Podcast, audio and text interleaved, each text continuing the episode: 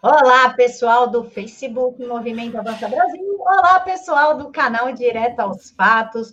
Hoje eu estou com o queridíssimo Fernando Melo. Vocês que ficam aqui no chat, vê o vídeo do Fernando Melo. Você viu o que o Fernando Melo falou? Olha, passa lá no Comunicação e Política que o Fernando falou disso. Está aqui ah, o Fernando, do Comunicação e Política, com vocês para falar sobre tudo. Fernando, muito obrigada por ter aceitado falar com a gente. Obrigado, Camila. Eu agradeço. É um prazer. A gente que está aí com o canal, está escrevendo, que está na rede social, a gente tem que ter esse intercâmbio, né? E, aí, e nós temos que usar também a nossa imagem, o nosso canal, os nossos canais, para poder chamar cada vez mais militância, né? Eu tenho falado com o pessoal aí é, que a gente tem que crescer o número de militantes. Nós temos muito eleitor do Bolsonaro, mas militante a gente tem muito pouco. A gente tem que crescer, tem que trazer a galera que já é eleitor para cá e a galera que ainda não é eleitor trazer e crescer esse número aí. Para mim é um prazer, estou à disposição de vocês sempre que precisarem.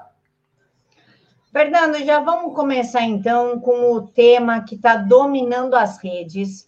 A palhaçada do, do julgamento do TSE e o inquérito ilegal das fake news.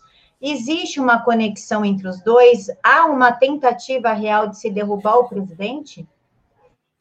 É, uh, vamos, vamos lá. Você usou a palavra tentativa. Tentativa existe, isso é indiscutível. A pessoa que chegar hoje e falar, não, vocês estão exagerando e tal, não há tentativa. O cara está em Marte. Tentativa tem. Então, esse ponto eu acho que é um ponto pacífico aqui na discussão. Tem tentativa.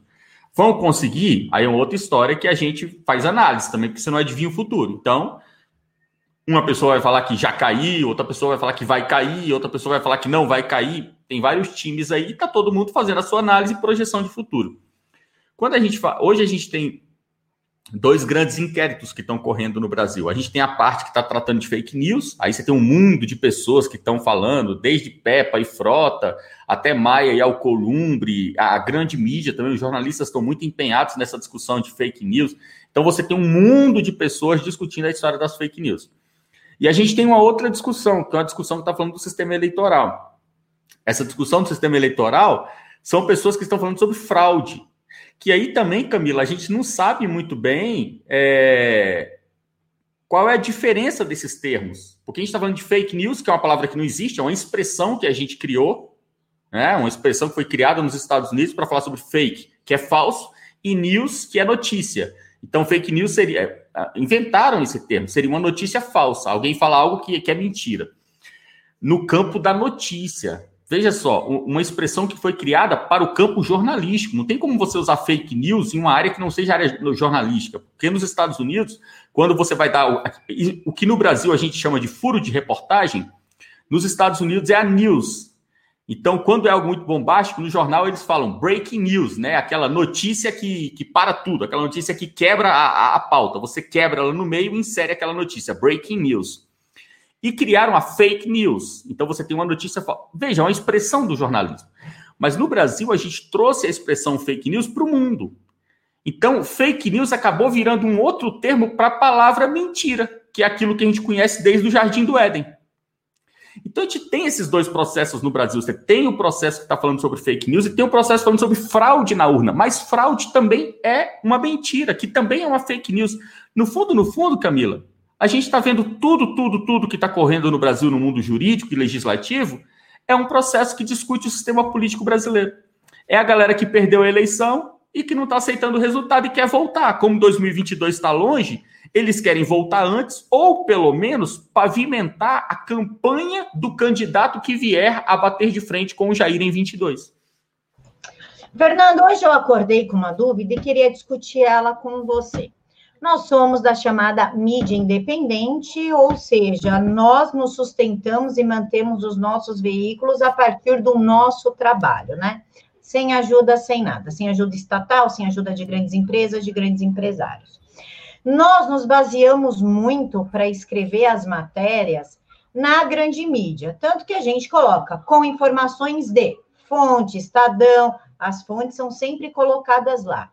Se nos acusam de propagar fake news através dos nossos sites, eu posso entender então que quem começa fake news é a grande mídia? Camila, eu defendo lá no, no, no Comunicação e Política, é, eu sou da área de comunicação, então quando eu comecei o canal lá no Comunicação e Política no YouTube, eu comecei para falar sobre comunicação, ou seja, tudo na área de comunicação, propaganda, publicidade, marketing e sobre política. Eu tenho falado o seguinte: é, quando eles criaram esse lance da fake news e eles começaram a combater quem produz fake news, eu sempre tenho o, o, o, seguinte posicionamento: os maiores produtores de fake news são as grandes redações. Até mesmo é natural que seja assim, porque eles têm um poder muito grande de produção. Se você pega o teu trabalho, você pega a empresa que você trabalha, você tem lá, vou pegar aqui uma empresa grande, você tem lá cinco jornalistas, ou três repórteres, dois jornalistas. Geralmente o dono é um empresário e tem dois repórteres. É, é, isso é uma estrutura grande no nosso meio. Agora, quantos jornalistas tem na Folha de São Paulo? Pô, os caras trabalham com 80 repórteres, 120 jornalistas, 70 colaboradores Brasil afora, 20 correspondentes internacionais. A estrutura do cara tem 300 pessoas por baixo.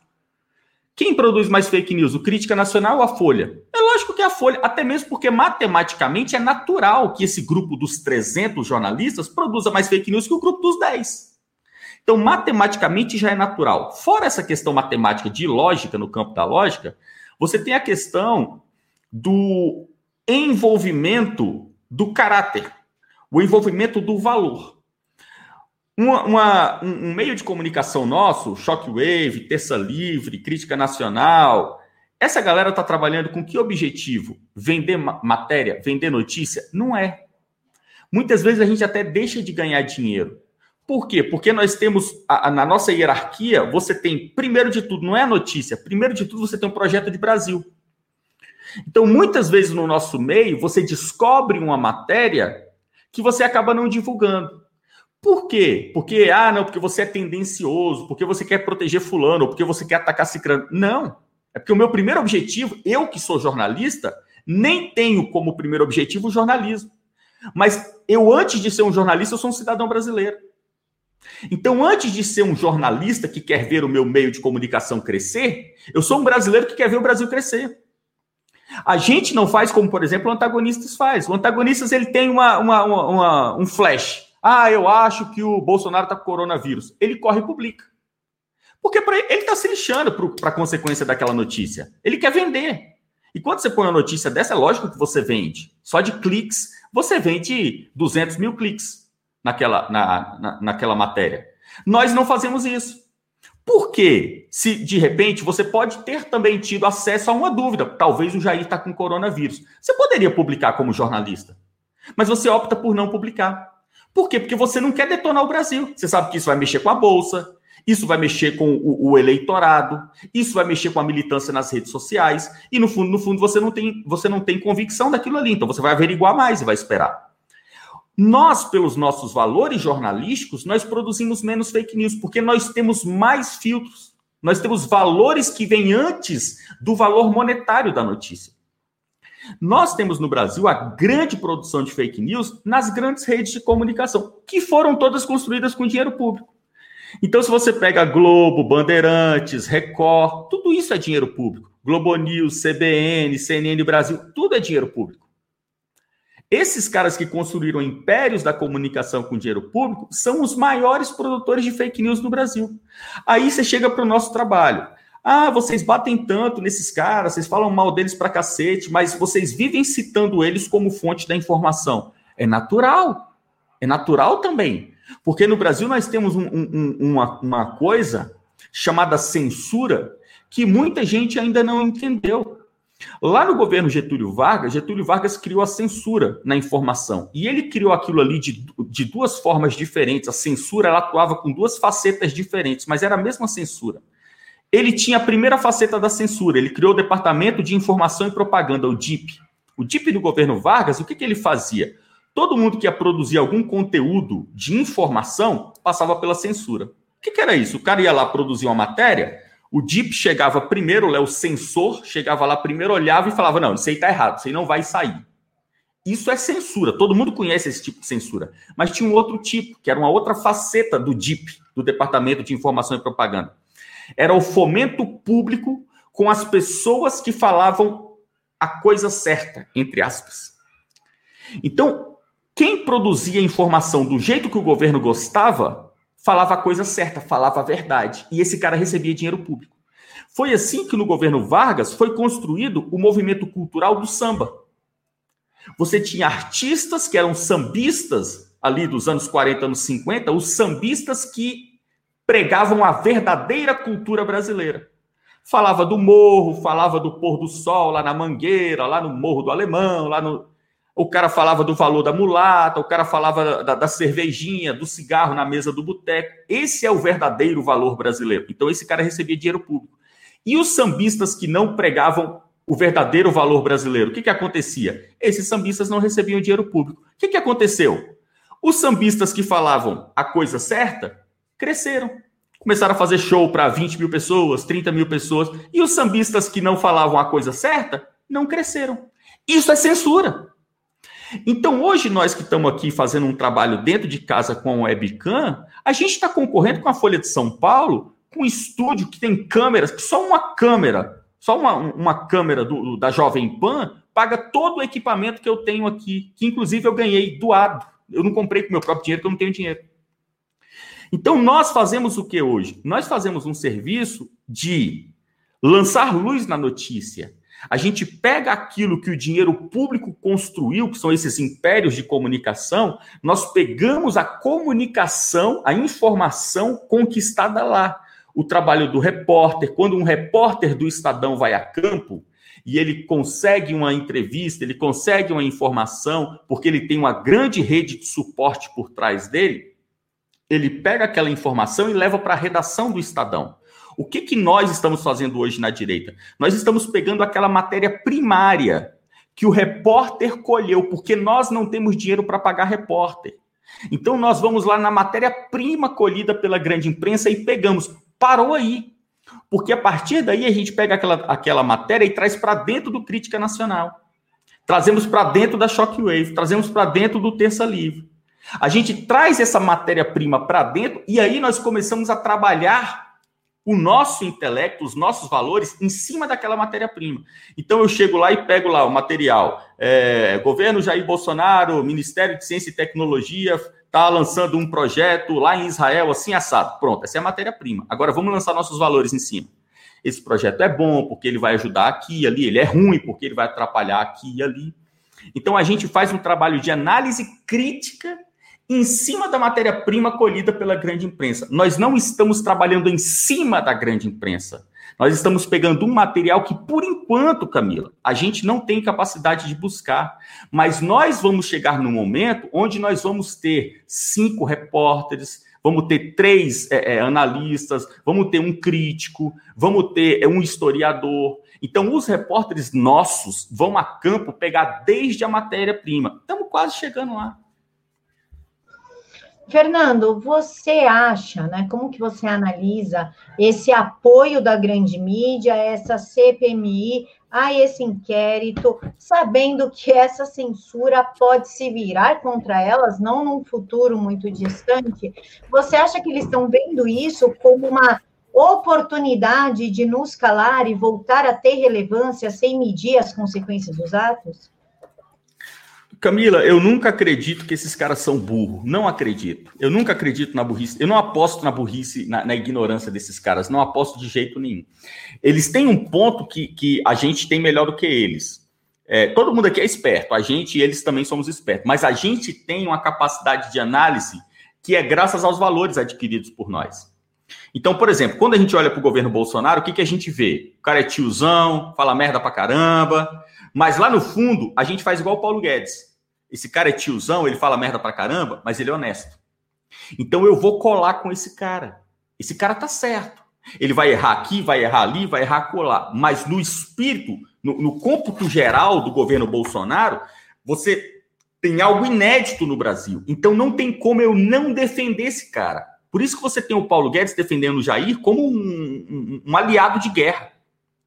Então, quando a gente olha para a grande imprensa, nós temos essa capacidade de olhar lá para frente e, desde o início, ter um vislumbre já do valor, do, do, conceito daquilo ali. E a gente vê o que é certo e o que é errado.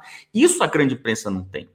Então, quando a gente olha para o ponto da fake news, graças aos valores adquiridos por nós, de várias formas, pela tradição, pela criação que nós tivemos, pela religião, pelo conhecimento. Isso foi burilando a nossa pessoa para que nós tenhamos uma capacidade de análise lá no âmago da questão.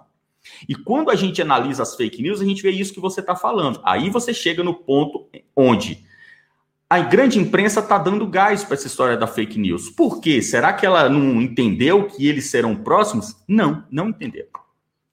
E não tem como entender. Porque eles não têm um ingrediente primário para que você consiga ter o discernimento correto desse inquérito de fake news. Aí tem uma, uma, uma frase, uma citação do Olavo de Carvalho, no artigo A Rotina das Cobras, que está aqui no livro Os Histéricos no Poder.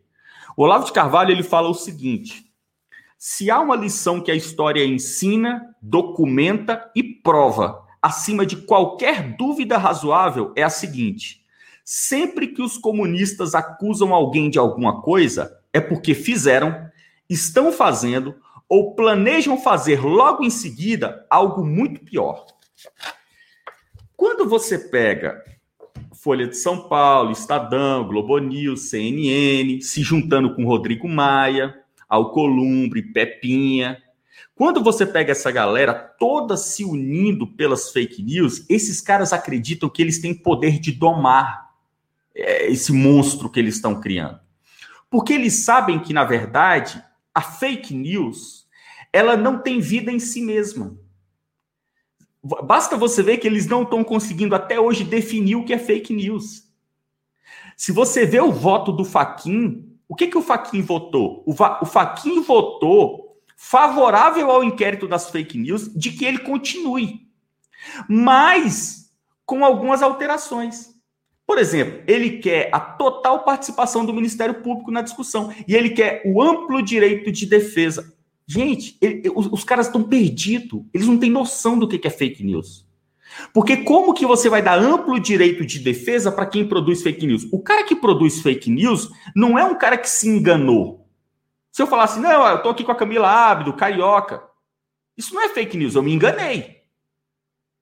Então isso não é fake news. Ou seja, eu não preciso ter direito de resposta. É só uma retratação. Pô, Camila, desculpa, achei que você estava no Rio e tal, você é de São Paulo. Então isso não é... O cara que produz fake news, ele produz por querer, é, é, é propósito. É uma distorção da realidade, já que a pessoa faz é, é proposital. O cara que comete um erro desse, você não tem que dar direito de resposta a ele, porque ele não quer direito de resposta. É como você discutir o perdão ao assassino. O cara que matou, ele matou porque ele quis. Você discutir arrependimento, perdão, isso é uma bobagem.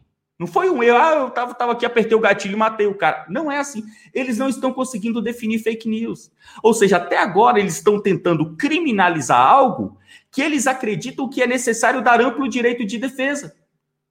Eles estão querendo criminalizar algo, mas ao mesmo tempo eles estão entendendo que pode ter sido sem querer que o cara fez. Ah, não, peraí, vamos, vamos discutir, vamos, vamos. Eles não estão conseguindo tipificar. E aí a gente vê uma anta igual aquela Lítice da Mata, falando, não, porque tem algumas coisas que a gente ainda não tipificou, mas nós temos que punir. Como que você pune algo que não é tipificado? Ah, eu não sei o que, que é, mas quem fizer tem que ir preso. Isso é maluquice. A grande imprensa está achando que vai domar esse bicho, porque ela sabe que esse bicho não existe, é um fantasma criado por, ele, por eles. E, a, o que, que eu acho que eles estão fazendo? Eu acredito, na parte da imprensa, eu acredito que a imprensa está fazendo, eu acredito que a imprensa está fazendo assim. Vamos criar agora essa história das fake news, porque se você ler o inquérito das fake news, está escrito isso lá. É, quem decide o que é verdade são as agências de fact-checking. Então, nós vamos criar no Estado um órgão que vai descobrir e definir as verdades. São as agências de fact-checking, que no Brasil é Estadão, Folha. Então, eles estão falando o seguinte: vamos criar esse negócio da fake news, que é um monstro absurdo, mas fica tranquilo, porque a gente vai domar. Porque, na verdade, quem vai segurar as rédeas do monstro somos nós. Só que aí eles estão desconsiderando o aspecto de judicialização das questões. Então, se nós formos discutir, é impossível você, no mundo jurídico, definir o que é fake news. Isso aí é uma discussão do âmbito político. Se no mundo jurídico você consegue definir fake news, eu entro com um processo processando você. Estadão, Folha, CNN. Não tem como eles domarem esse monstro. Se esse monstro for criado, a rédea não vai estar na mão de ninguém, porque a rédea vai passar para a esfera judicial. E aí, quem quiser, vai ao Ministério Público, judicializa uma questão e entra em guerra. Não, não tem lógica nenhuma isso acontecer. No fundo, no fundo, eu finalizo com o que o Pontes, o Evandro Pontes tem falado. Nós estamos vendo no Brasil não é uma guerra jurídica, é uma guerra política.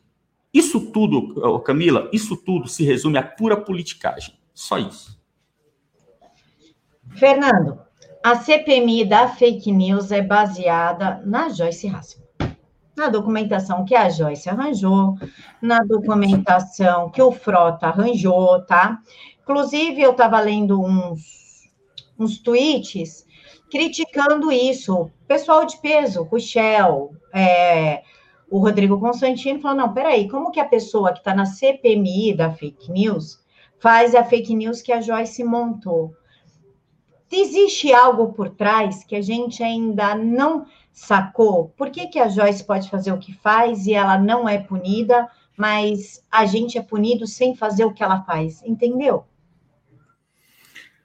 Cara, é o, o lance. A gente está vendo hoje, Camila, um é um grupo que a gente é um grupo que a gente não tinha mapeado e aí é um problema nosso da direita nós temos que fazer esses mapas, nós temos que ter tudo isso é, analisado dia e noite. A gente tem uma amiga que está trabalhando junto com a gente, que é a Raquel Brunheira, está trabalhando junto comigo, junto com o Rafael Fontana. A gente está fazendo é, é, treinamento para quem vai sair candidato a vereador e prefeito esse ano. Estamos treinando os caras, que é para o cara ganhar a eleição. O cara que é conservador, de direita, esse cara ganhar a eleição. O que, que aconteceu? Faz 10 dias que a gente lançou o curso. Já saiu matéria no Terra, no UOL, no Globo, no Estadão, detonando o curso. É, quando a gente lançou, esses caras já tinham a ficha da Raquel Brunheira. Esses caras, eles têm uma máquina, eles têm gente dentro das estatais, gente dentro do ministério, e nós não temos. Porque os nossos que estão lá dentro, se você fala, pô, me dá uma informação aí, me fala aí quem é o petista que está aí dentro. Não, isso não se faz, porque se eu falar isso e tal. Cara, a gente está tá a pé. Então, nós estamos lutando contra um grupo que é um grupo que a gente nem sabia que existia, que é o grupo da Peppa. A Peppa, que não era ninguém no mundo da política, nasceu ontem. Era lá da TV Veja, comunicadora, publicitária, ali, jornalista de São Paulo e tal. De repente virou um monstro na política, aliada ao Frota, ao, ao delegado Valdir, que é o grupo de. No fundo, no fundo, esses caras são grupo de quem? É o grupo do Centrão, que é o grupo do Maia. Que também é um mané que não existia, é outro retardado que nasceu ontem também. Só que nessa hora não conta as identidades. Você falar assim, cara, Peppa não é ninguém no mundo da política. Isso não significa nada. Porque, na verdade, ela representa um grupo. O Frota também não significa nada. O delegado Valdir também não significa nada. Daiane Pimentel, pô, isso é uma pulga e o Maia também não, não significa nada. Mas esses caras não significam em si, pelas suas pessoas. Eles representam um grupo que está no poder há décadas. É o grupo do Temer. Quem é, quem é Michel Temer? Ninguém sabe quem é Michel Temer. A não ser os estudantes de direito que estudaram, que leram o livro do Temer, que é mil pessoas no Brasil. O povo mesmo descobriu o Temer quando ele tomou posse. Nem os petistas sabiam quem era o Temer. O cara sumiu, a galera. Não votei no Temer, não votei no Temer. Ninguém conhece esses caras, mas eles são um poder estabelecido. Então, esse, essa história das fake news, toda essa discussão está sendo tocada por esse grupo. Aí você tem que olhar para a Peppa e ver além dela. Eu sei que é meio difícil ver, ver o que está além da Peppa, porque ela é muito grande. Mas a gente tem que se esforçar. Além da Peppa, depois da Peppa, tem um mundo de pessoas que são fantasmas ali do mundo político. Que a Peppa é a pessoa que está representando, mas se a Peppa cair também, vem outro no lugar dela. Porque isso aí é apenas a fachada desse movimento. Esse grupo político do centro, eu vejo o seguinte, Camila, é a galera que vai. Por isso eu falei no final isso eu falei no início de 2019, porque eu recebi informação dentro do Congresso. Eu falei isso lá no canal. O pessoal me falou, Fernando, O PSDB está de olho no teu trabalho, eles estão baixando todos os teus vídeos e transcrevendo os teus vídeos. E eles vão usar esse material contra vocês. Isso aí foi logo no início do ano passado. Passou um tempo, o, o, o Nando Moura começou a me atacar. André Guedes começou a me atacar, me atacar. E começaram a editar vídeos meus, montar uma. Isso aí já está traçado. Quem vai tocar o anti-bolsonarismo até 2026 não vai ser a esquerda PT, a esquerda PCO, PSTU, pessoal. É a New Left. É o PSDB, Democratas, é, é, Rede. É essa galera. O Partido Novo, MBL. Esses caras são. A, a, o comunismo hoje é essa turma. Porque enquanto eles estão aqui, o verdadeiro comunismo, que a gente olha que o, a, a logo do cara é vermelha, esses caras estão no banco se reconstruindo.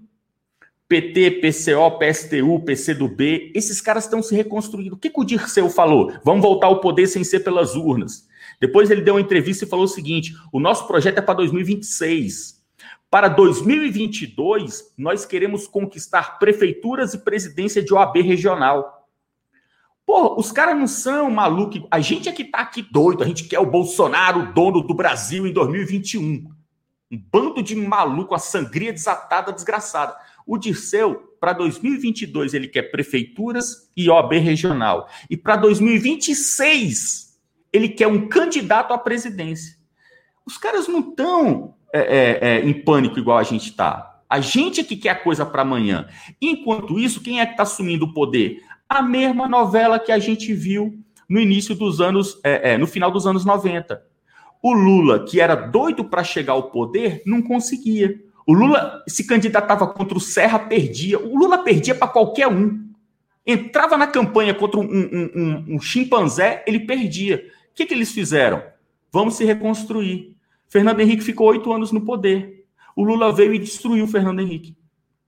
O Lula veio e ganhou e ganhou de lavada. E ficou dois mandatos, pôs aquele poste idiota dele por mais dois mandatos.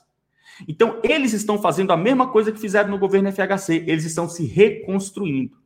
E o papel da New Left é fazer a pavimentação. Hoje, se o Lula se candidatasse hoje, ele não ganha de jeito nenhum. O, eleitor brasileiro hoje não admite votar no PT. Acabou, o PT está destruído. Só que isso não é eterno. É possível reconstruir. Eles querem reconstruir o eleitor brasileiro, para que o eleitor brasileiro volte a admitir votar no PT. É isso que eles estão fazendo hoje. Esse é o papel na New Left: ficar no poder uns 10 anos e pavimentar a volta do PT. Fernando, é a volta do PT.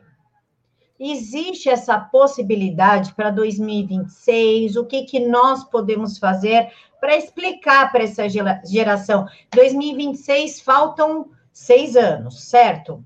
Daqui seis anos a minha filha já vota. Ela vai ter 18. Como que, que, que nós podemos fazer para colocar nessa geração que vai votar? Cara, PT não. Olha o que eles fizeram. Valores. É só valor. Não tem outra coisa que não é, é valor.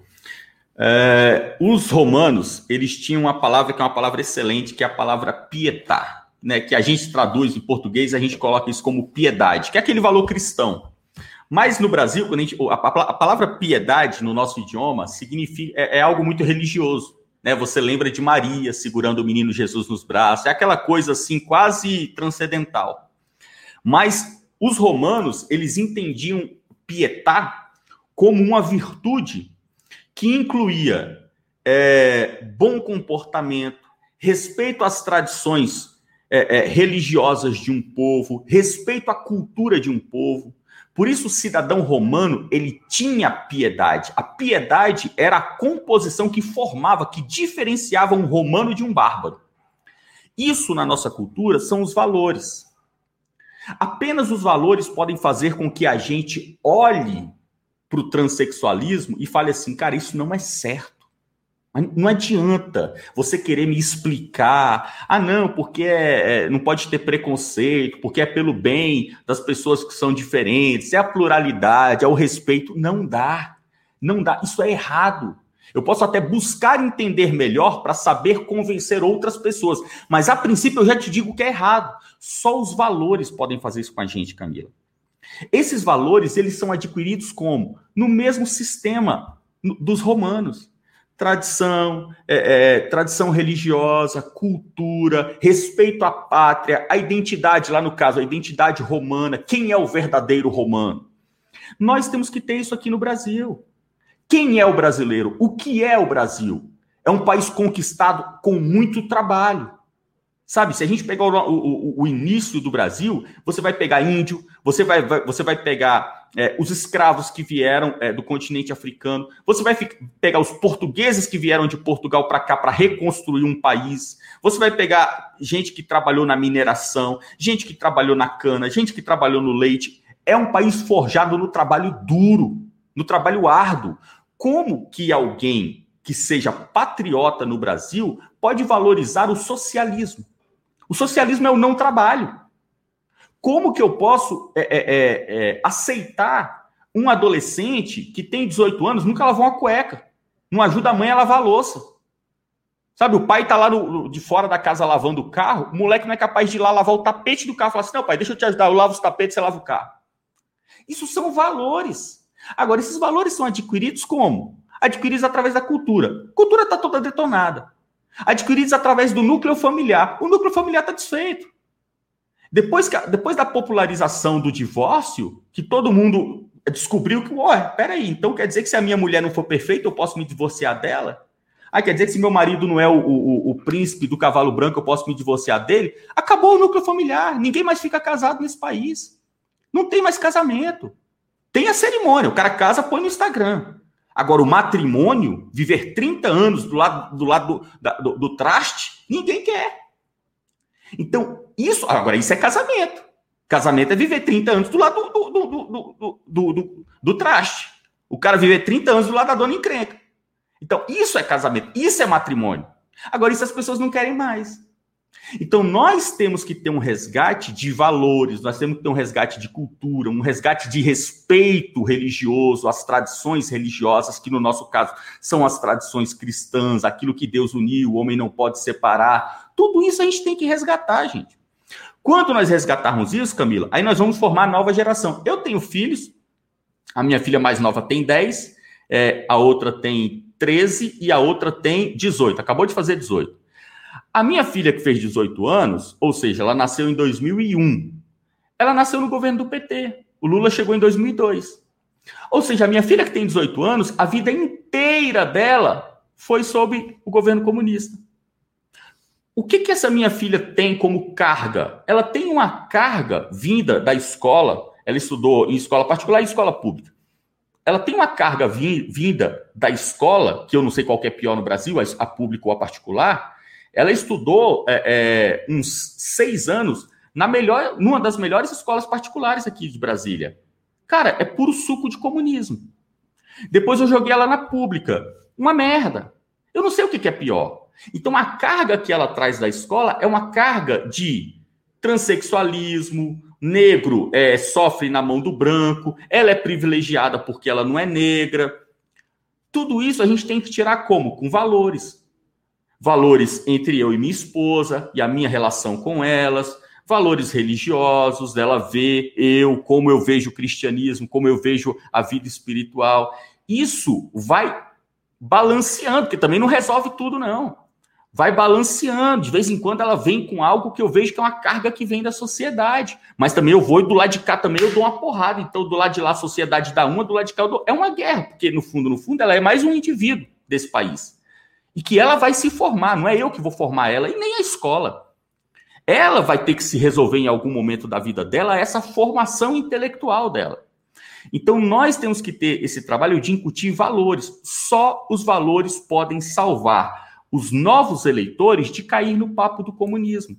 Porque o papo do comunismo, do, do progressismo, né? Muito especificamente do progressismo, Luciano Huck, Amoedo, é interessante. Se você voltar para os seus 16 anos, e você olhar, olhar para um cara radical como o, o Jair e olhar para um cara sensato como o Luciano Huck, você com 16 anos, você tende a olhar para o Luciano Huck e falar: esse cara está mais aberto. Assim como eu também, com 16 anos, estou aberto. Aberto a novas experiências, aberto a novos relacionamentos, aberto a um novo emprego, aberto a um novo curso, mudar de ideia para o meu vestibular. O, Lu, o Luciano Huck é um cara que está aberto, ele aceita alguma coisa. O Jair não, ele é um cara que ele já definiu o que ele quer. E o que ele quer eu não quero, que isso é coisa de velho. Igreja, arma, família, porra, eu não quero. Então nós temos que incutir esses valores, Camila. Aí, finalizando, senão a gente não, não eu não te devolvo a bola. Nós temos um trabalho, Camila, que nós ainda não fazemos no conservadorismo. É uma negligência nossa, talvez falta gente para fazer isso, que é tratar as nossas crianças. Quantos trabalhos a gente tem para o nosso público infantil? Eu digo para você, Camila, se não fosse a igreja, as nossas crianças estavam na merda. Se não fosse a escola dominical, a gente não ia ter nada de tradição sendo passada para essas crianças. Porque graças à escola dominical, graças à missa pela manhã, essas crianças têm algum contato com gente de bem. Tem algum contato com uma mulher honesta, que se veste bem, que se porta bem, que conversa coisas úteis, sadias. Então, graças a Deus que ainda resta algo de religioso nessa questão da tradição religiosa brasileira. Porque senão, nós, da direita, do conservadorismo, nós ainda não produzimos nada para forjar esse novo grupo, como é, é, teus filhos, meus filhos. A gente tem que chegar nesse ponto, produzir material para a infância e para o público infanto-juvenil. A gente tem que chegar lá. Fernando, você falou a história dos 16 anos. Eu voltei um pouquinho no tempo e uma vez eu estudava em colégio estadual aos 16 e eu fui reclamar de uma professora na direção, né? professora estava agindo de uma forma não muito legal dentro da sala de aula, eu fui reclamar. E a diretora da escola, isso eu tenho 35, 16, eu tinha 16, 14 anos atrás. E a da. Não, 14 anos não, sou péssima de matemática. Quantos anos atrás? 19. 19 anos atrás, pronto. Matemática nunca foi meu forte, gente. Deu para perceber nesse exato momento. e aí a diretora olhou para mim e falou assim: Eu não sei do que, que você está reclamando, Camila. Olha a cor da sua pele, olha o seu cabelo. E eu me senti tão mal naquele momento, tão mal, que a primeira coisa que eu fiz, eu tenho fotos, foi pintar o cabelo de preto. Passei a olhar para baixo na escola, não olhava mais na cara de ninguém, porque eu me senti mal com aquela condição. Porque realmente a maioria que tinha dentro da escola eram ah, os negros ou pretos, não sei mais como, qual que é o politicamente correto a palavra. E, e eu me sentia culpada por isso. Você acredita nisso? Me marcou de uma forma, cara, que eu me sentia culpada por ser quem eu era. É, marca mesmo. É. Eu tive um choque um dia que a minha filha, que hoje tem 13, eu acho que quando ela tinha 11, ela chegou em casa e ela foi me contar alguma coisa lá da história do Pablo Vittar. E ela chegou em casa e falou assim: Ah, papai, porque a Pablo Vittar Cara, quando ela falou a Pablo Vittar, cara, eu levei um choque com aquilo ali. Porque na hora que ela falou aquilo, eu falei, perdi, perdi a discussão para o transexualismo. Porque a minha filha está olhando para um homem, não tem como você olhar para o Pablo Vittar e falar, é uma mulher. Ela, ela olhou para o Pablo e falou, não, é a Pablo. É uma mulher. Este homem é uma mulher. Ah, cara, eu não sei o que, que se passa na cabeça de uma criança, eu não tenho ideia. Né? Eu já fico puto com essa história. Agora, o que, que se passa dentro da mente de, de 10 anos de idade? Eu não sei. Agora, é um trabalho denso, complexo, é, incessante na sociedade para fazer com que as crianças entendam o transexualismo. Se você pegar hoje algo que me deixa espantado, minhas filhas não assistem mais é, é, Discovery Kids, essas coisas que elas já estão grandes, né? A mais nova tem 10 e ela não, se amarra muito em desenho, essas coisas.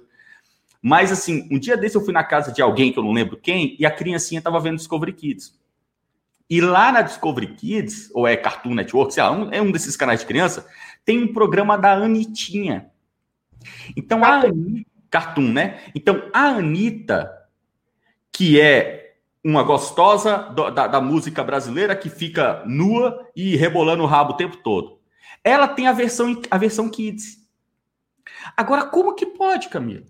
Porque a criancinha que está vendo o programinha infantil, que não tem sacanagem, não tem palavrão, a criancinha que está vendo o programa próprio para a idade dela com a Anitinha, num determinado momento ela vai ver a Anitona no YouTube, na Globo, na MTV, sei lá onde é, e ela tem na mente de, dela que aquela menina, ela é legal. Ela tá certa, ela é divertida, ela é alegre. Você acha que ela vai olhar para Anitona rebolando o rabo e vai falar: "Não, isso aqui não é para mim"? O meu, para mim é só a Anitinha. É lógico que não, a criança não foi feita para fazer esse tipo de discernimento. Por isso que a criança, quando está na rua, o pai e a mãe ensina, não pega comida de, de desconhecidos. Porque a criança não tem maldade. Se chegar um cara com pirulito, ela pega. Pirulito é pirulito, pirulito é ótimo, eu adoro pirulito. Não tô nem aí se quem me deu é preto, branco, velho, novo, conhecido, desconhecido, eu adoro pirulito. Então a criança não, não tem essa capacidade de discernimento. E nós temos no Brasil um ataque, um ataque inteiro intensivo, feito em um único sentido. Cadê o ataque do conservadorismo? Cadê o ataque para bater o tempo todo? O transexualismo está errado. Você, menina, você não pode entrar nessa onda de ter a sua primeira relação sexual com as suas amiguinhas meninas. Isso não é o certo. Isso está errado. Vamos falar sobre namoro, vamos falar sobre um relacionamento legal desde o início, para que desde o seu primeiro namorado você seja feliz. Você encontre um cara maneiro, um cara que te entenda, um cara que te abraça, um cara Cadê esse ataque do conservadorismo em cima da juventude, do público infantil juvenil? Para que a gente fale sobre sexo, sobre drogas, sobre é, é, emoções, sentimentos, paixões, religião. Um ataque denso, intensivo, incessante, massificante, que a gente pega essa juventude dia e noite, porrada, porque é assim que a esquerda trabalha. A gente não vai fazer aqui, vamos ler uma palestra do Olavo de Carvalho, aí nós vamos destruir tudo que a Globo construiu em 15 anos. Não vai, gente. Não vai a porrada dia e noite. A gente tem que ter música, tem que ter teatro, tem que ter cinema, tem que ter literatura, tem que ter. É, é, a gente tem que ter tudo o que um adolescente gosta, mas temos que ter a versão conservadora. É um troço gigante. Eu sou geração Malhação, né? Malhação começou, eu tinha 9, 10 anos de idade, e eu assisti Malhação até depois que ela virou colégio, né? É, até os meus 18, 19 anos, eu não perdia um episódio da Malhação. Adorava. E eu sei o que isso causa na adolescência, porque é, você vê aquelas personagens lindas, engraçadas, descoladas, cheias de amigos. O que, que você vai? Você vai e imita o comportamento delas. Você quer ser aquela que tem mais amigos, que é mais engraçada, que é mais divertida, só que ela fumava, só que ela tomava algumas coisas, tipo, tomava uma bebida numa festa. Você, enquanto adolescente, acaba copiando. Por isso que eu falo, quem é de direita, depois dos 25, é porque aprendeu muito bem com seus erros da adolescência. Quem continua esquerdinha depois da adolescência, é porque continua adolescente e não se desenvolveu mentalmente. Fernando, é, você já complementa o que eu vou falar, lógico, vou te dar o espaço aí para você me debater, me rebater nesse, nesse, ponto, mas já queria entrar com outro assunto. É, o PT e o PSDB têm militância virtual desde que a internet começou. Inclusive, tinha a página Dilma Bolada, que o cara recebia, todo mundo sabia, até foto com a Dilma ele tinha. É, tem anúncios do PSDB falando: venha participar do nosso curso de formação de militância virtual. Tem do PT também, hoje teremos um curso sobre militância virtual. Nunca foi considerado crime, ilegalidade, bah, enfim, nunca. Por que, que bem na nossa vez isso é? Mas justamente pelo que o Olavo falou. Sempre que um comunista fala para você não fazer alguma coisa é porque ele já está fazendo. Os caras. Os, gente, os caras não. Os, os, caras são muito espertos. Os caras são muito espertos. Os caras enchem o saco. Gado, gado, gado, gado, gado, gado. O que, que eles fazem? Gado. Você quer alguém mais gado do que o cara do MBL? O cara para ouvir aquele Renan do MBL, aquele cara é um retardado. Ele tem problema mental. O cara para ouvir o Renan do MBL e concordar com ele, ou ao menos prosseguir ouvindo ele por 30 minutos, esse cara é um gado. Sabe, é, é, eu não digo isso com relação a todo mundo. Por exemplo, você pode pegar alguém, pega lá o Frei Beto. Tudo bem, não concordo com o cara, o cara tá errado. Mas você consegue ouvir o Frei Beto. Se o cara for de esquerda, você consegue ouvir ele falar. Sabe, você pega lá o. Então, assim, tem uma galera que ainda consegue produzir alguma coisa, ainda que intelectualmente o cara esteja absolutamente errado ou mal intencionado, pelo menos ele consegue juntar Lé com Cré e construir uma mentira. Tem gente que não. A Peppa, como que pode existir alguém que defende a Peppa? Gente, aquela mulher é ridícula. Ela, como ser humano, ela é podre. Ela, como ser humano, ela não bate, ela não junta Lé com Cré na vida dela. Então, esses caras, eles tentam destruir em nós aquilo que eles são. Militância, eles batem na militância. Gente, pelo amor de Deus, o PT inventou a militância. A militância no Brasil foi criada pelo PT. Não existia militância antes do PT. Quem é que era militante do Arena? Porra, gente, não existia militância. Quem inventou esse negócio de você meter um bottom no peito, um, vestir uma camiseta, ir pra rua vender bottom? Nos anos 80, os nossos familiares que eram petistas, eles iam para a rua vender camiseta do PT. O cara ia para a rua vender bottom do PT para você colocar. Aí vendia aquele bottom. Você sabe o que, que ele fazia? Ele pegava o dinheiro, ia lá no comitê de campanha da cidade dele e entregava o dinheiro para o comitê. O cara ia para a rua defender o partido, evangelizar pelo partido, vender material de campanha do partido e dar o dinheiro para o partido. Gente, o bolsonarismo perto do petismo dos anos 80 é ficha. É ficha. Você está achando que a gente inventou a militância? O PT inventou a militância no Brasil. E justamente por isso eles não querem que a gente faça, porque eles sabem a merda que dá depois. Porque depois que o cara toma gosto pela militância, depois que o cara defende com a vida um projeto de militância, ele constrói eleitorado. E aí, meu amigo, quando você constrói eleitorado, já era. Por isso que até hoje você tem pessoas de 60 anos que, depois de tudo que viram no PT, continua votando no PT. Acabou. Esse cara ele vai morrer votando no PT. Você acha que se o Lula se candidatar hoje, ele não tem é, é, 20% de voto? O Lula tem 20% de voto até morrer. O Lula, depois de morto, ele vai ter 20% de voto. Igual um Fidel Castro, igual um Che Guevara, igual um Hugo. O nome do Hugo Chávez hoje tem 20% de voto na Venezuela. O nome do Che Guevara, sozinho, o nome de um fantasma, tem 20% de voto. O Lula vai ter 20% de voto sempre, enquanto nós não destruirmos, inclusive, a imagem transcendental, essa imagem é, do imaginário do Lula. Até isso nós temos que destruir no comunismo. Né? O, o Olavo tem uma frase boa. Ah, você acha que é, é comunista bom é comunista morto? Não. Comunista continua desgraçado mesmo depois de morto. Então nós temos que destruir o comunismo, não é só o comunismo de hoje, não. Nós temos que destruir o comunismo dos anos 80, dos anos 70, dos anos 60. Que graças ao comunismo dos anos 80, tem muita gente hoje votando no PT. Então nós temos muito trabalho a fazer. É um campo muito grande que nós temos para trabalhar. E esse é o campo da militância. Formação intelectual, literatura, debates, fóruns, eventos, seminários que a gente tem que fazer, palestra na igreja, a gente tem que fazer muito trabalho, Camila. E trabalhos todos do campo. No fundo, no fundo, aquele campo que o Sertilange chama de vida intelectual. Pode ser chamado de vida espiritual. Enfim, é aquilo que você dedica o teu intelecto para aquilo. Não é só ir para a rua balançar bandeira e gritar mito. Isso também é importante, mas é, é de outra esfera. A gente está falando aqui da esfera intelectual.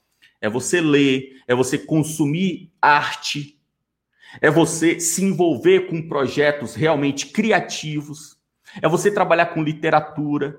Isso é um trabalho de vida intelectual que vai forjar em nós um espírito conservador, que vai nos ensinar a ter as predisposições conservadoras. Quando a gente fizer isso, nós vamos forjar uma militância. Pessoas que hoje são apenas, né, apenas eleitores do Jair Bolsonaro.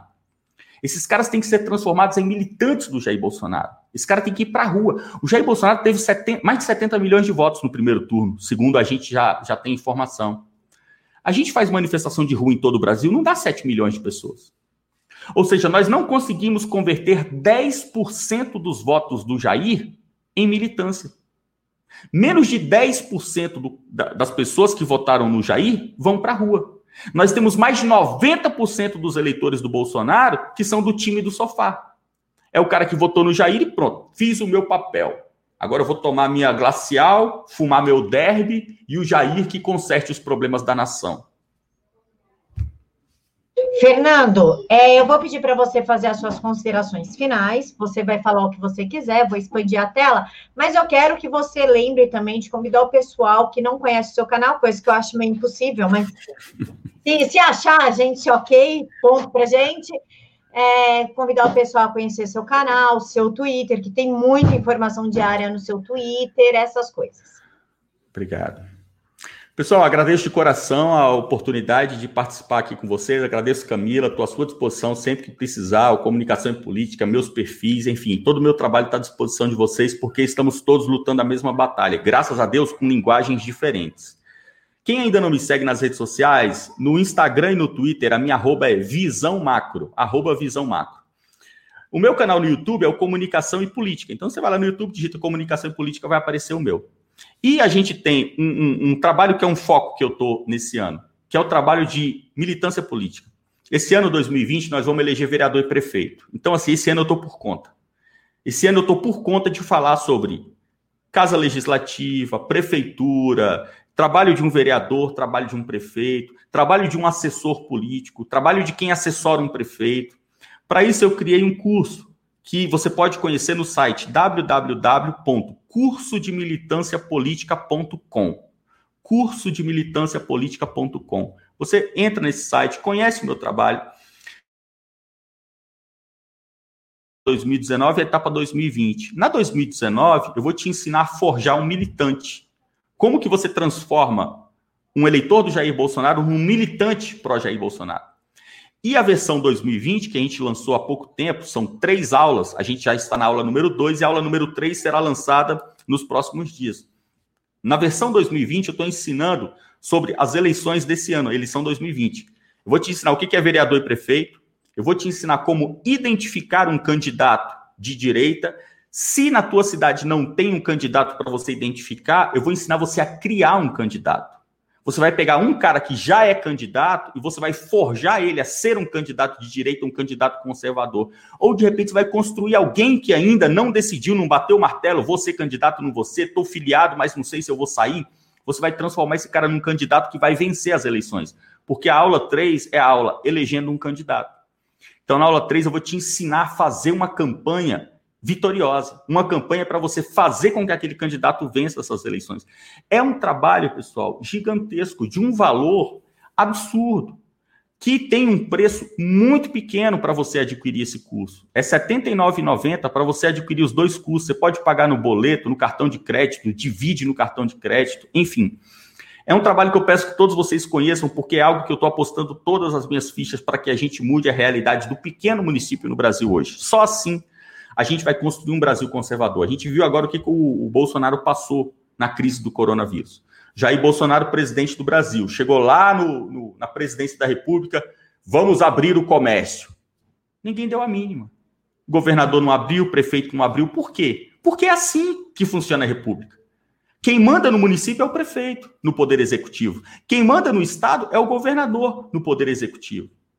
Nós temos que entender isso. A gente achou que eleger o presidente ia mudar tudo. Não muda nada, pessoal. Porque ele é apenas um líder. O líder da nação é algo muito grande. Mas não faz acontecer lá no pequeno município. Quem vai fazer isso acontecer é você, eleitor, elegendo vereador e elegendo prefeito. Daqui dois, é, em 2022, nós vamos eleger governadores também. Mas, por enquanto, vereador e prefeito. Conheça o nosso trabalho, vamos mudar a realidade do nosso município. Camila, obrigado por tudo. Estou à disposição de todos vocês. Agradeço demais. Fica com Deus todo mundo. Eu que agradeço, Fernando, a sua disponibilidade, os esclarecimentos. Pessoal, tá aqui na caixa de informação, Facebook em cima, YouTube embaixo. O site para vocês conhecerem, o curso, as redes sociais do Fernando. E, por favor, acompanhe, porque ele é uma das poucas vozes no nosso meio que está conseguindo fazer a diferença. Fernando, muito obrigada por tudo. Que Deus te abençoe imensamente. Obrigadão. Pessoal, fiquem todos com Deus. Que Jesus abençoe a vida de todos. Mil beijos no coração de vocês.